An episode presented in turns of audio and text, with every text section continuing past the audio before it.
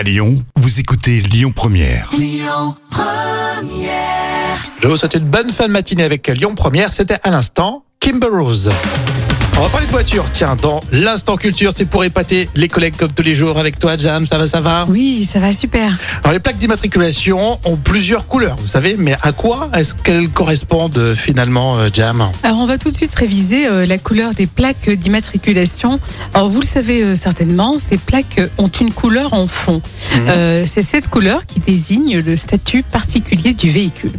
Par exemple, si vous croisez sur la route des plaques d'immatriculation de couleur verte, elles sont réservées à un véhicule à fonction diplomatique. Donc en gros, ce sont des diplomates. Classe. Alors, si cette euh, même plaque est rouge, euh, le véhicule est en transit provisoire. Euh, donc, clairement, si vous verrez ces, ces véhicules, peut-être euh, sur des camions, car ce sont des voitures neuves qui vont vers les concessionnaires. Alors, il faut savoir que cette plaque a trois semaines de validité, enfin, pas plus. hein. Ah, c'est rapide. Et enfin, les plaques avec un fond noir, vous le savez, ce sont des véhicules de collection.